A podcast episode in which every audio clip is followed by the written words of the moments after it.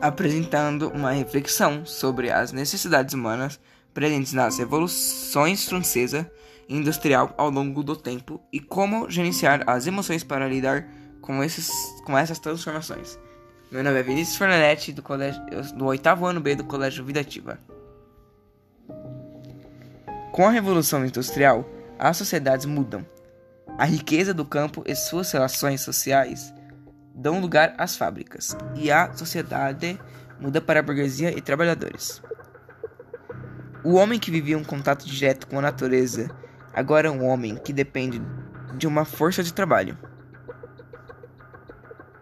As cidades crescem na Idade Moderna. As relações na natureza mudam, pois a poluição devasta o meio ambiente. E a Revolução Industrial muda as relações sociais, consumo, emprego, desemprego, poluição, alienação e etc. A Revolução Francesa veio trazer leis e liberdade e direitos humanos. A depois, a educação se torna obrigatoriedade do Estado. Os direitos humanos e suas relações têm mais evidências. Tudo isso se deu graças ao Iluminismo também que colocava o homem como ser liberto.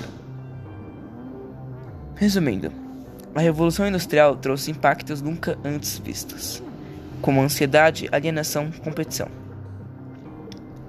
A Revolução Francesa trouxe reflexões, leis, direitos humanos. Em relação às emoções, ambas revoluções ajudam o ser humano quando ele entende seus impactos, e dentro da educação desde a que a própria educação estimule dentro dela uma competição saudável. O ser humano aprender seus direitos e deveres conquistados desde a Revolução Francesa pode gerar seres humanos mais conscientes e menos alienados.